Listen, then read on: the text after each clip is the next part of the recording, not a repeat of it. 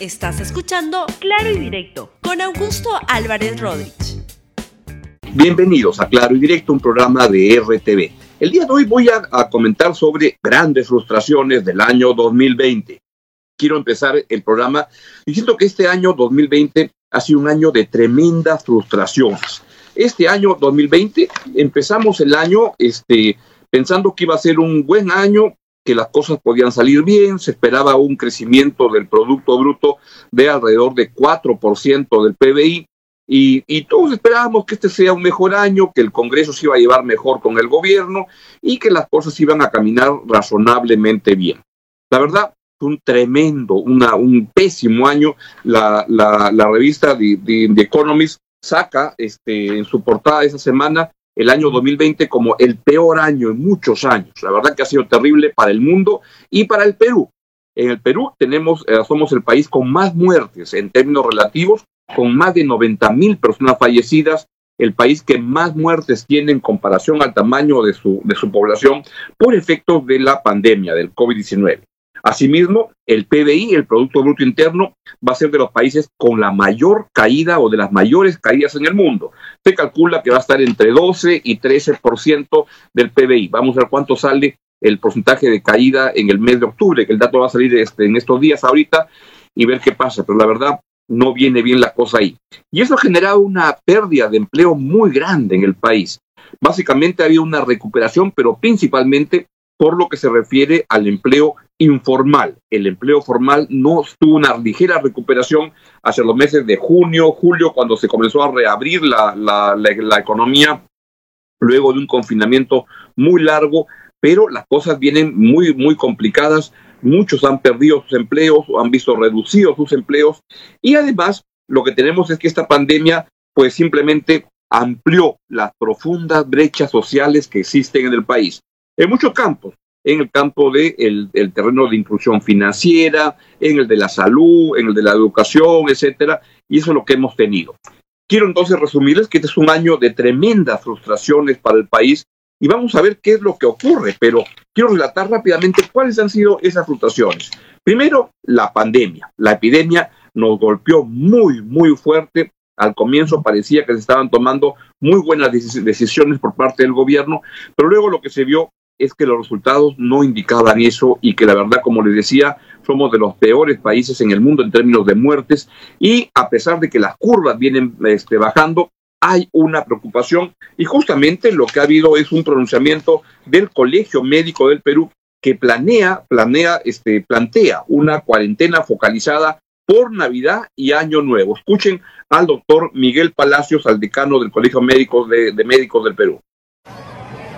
El tema central de debate es en, en, en los días festivos de la, de la, Navidad y el Año Nuevo. Ajá. Y hay experiencia en otros países que lo están haciendo. Están cerrando su sociedad en esas fechas. Incluso Alemania se ha ido un poco más allá y lo ha llevado hasta el 10 de, de enero. En el caso de Chile, está cerrando, cerrando los, fin, los fines de semana.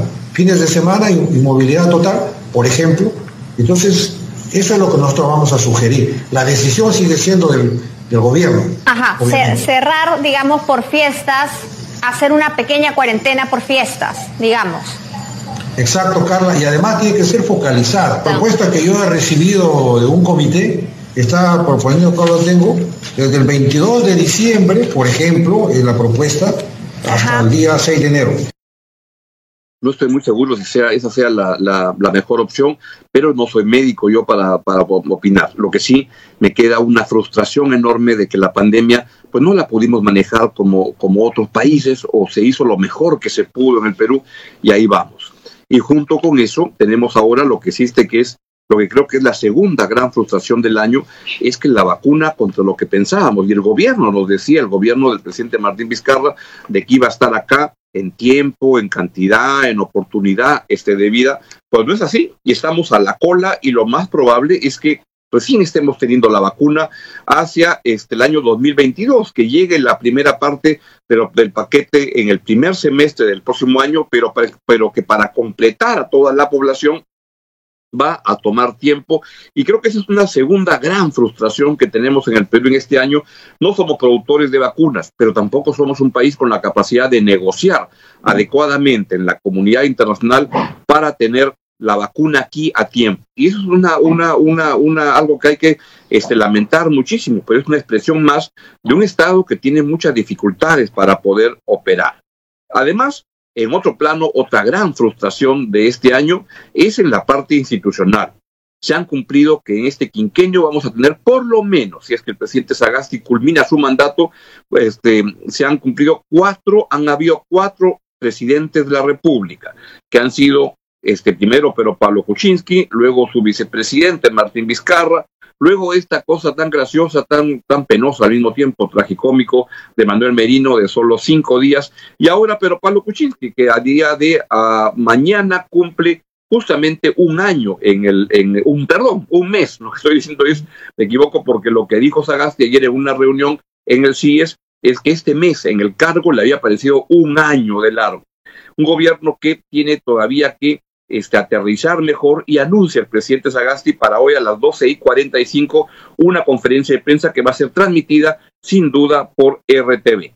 Esa es la segunda frustración o la tercera frustración del año. Primero, la, la, la, epidemia con todo lo que ha significado. Segundo, el impacto en número de empleos perdidos en la economía, la inversión que se ha este, retraído muchísimo. La tercera está al nivel del gobierno. Cuatro presidentes en un lustro es muchísimo y es una expresión de inestabilidad muy grande. Cuarto lugar, el Congreso. El Congreso es una entidad que este, lamentablemente es fundamental para el país, pero está ocupada de hace tanto tiempo por gente tan deleznable. El anterior Congreso y este Congreso son la misma vaina. En una entidad mediocre, corrupta y prepotente que no contribuye a hacer un mejor país es un lastre. Hay que, ojalá que la elección que venga sea una mejor elección con mejor gente, pero yo me temo que no va a ser así y que las cosas no, van a caminar en esa este, dirección. Y esto se va sumando además a otra gran frustración del año que es la lucha anticorrupción. Pues el respaldo a, los fiscales, trabajo de los fiscales que fue tan apreciado al comienzo ha venido decayendo y me da la impresión que ya luego de que en este año lo que ha habido es una erosión del prestigio, de la credibilidad de los esfuerzos de la, del Ministerio Público y esto es otra frustración porque la lucha anticorrupción y luchar contra eso es una de las prioridades de del ciudadano en el Perú y eso no está sucediendo lamentablemente. Y por último, la última frustración del año, en mi caso, pero para la mitad y un poco más del Perú, fue que Alianza se fue a la segunda división en un año que fue terrible y que todavía no acaba y que yo esperaría que mejor se vaya cuanto antes, porque peor año que este, la verdad, imposible. Chao, chao, nos vemos mañana aquí en Claro Directo en RTV. Gracias por escuchar Claro y Directo con Augusto Álvarez Rodríguez. Suscríbete para que disfrutes más contenidos.